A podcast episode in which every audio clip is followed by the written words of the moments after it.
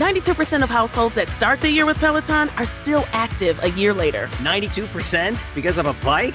Not just bikes. We also make treadmills and rowers. Oh, let me guess, for elite athletes only, right? Nope.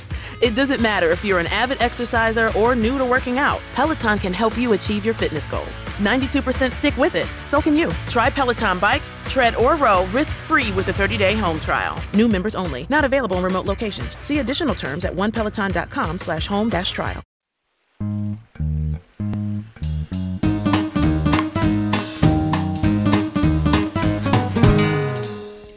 Bonjour vélo.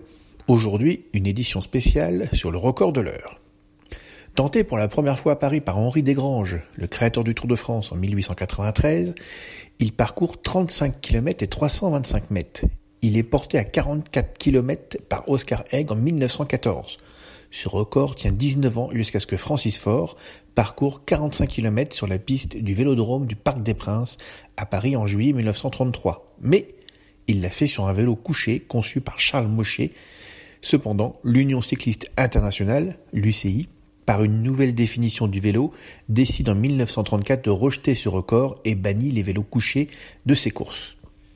La technologie prend ensuite à nouveau le dessus, dans le cadre des règles UCI de 1934, pour atteindre en 1996 le record absolu de 56 km et 375 mètres établi par Chris Borman, qui se trouvait pourtant près de la mer, à Manchester.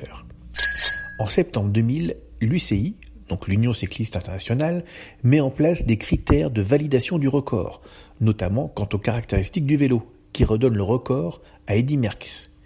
En octobre 2000, Chris Borman retente le défi et porte le record à 49 km et 441 mètres. Le 7 juin 2015, le Britannique Bradley Wiggins bat à son tour le record de l'heure en parcourant une distance de 54 km et 526 mètres sur le Vélodrome olympique de Londres. Le record actuel est détenu par le Belge Victor Campanert qui a réalisé 55 km et 89 mètres le 16 avril 2019 au Mexique. À bientôt.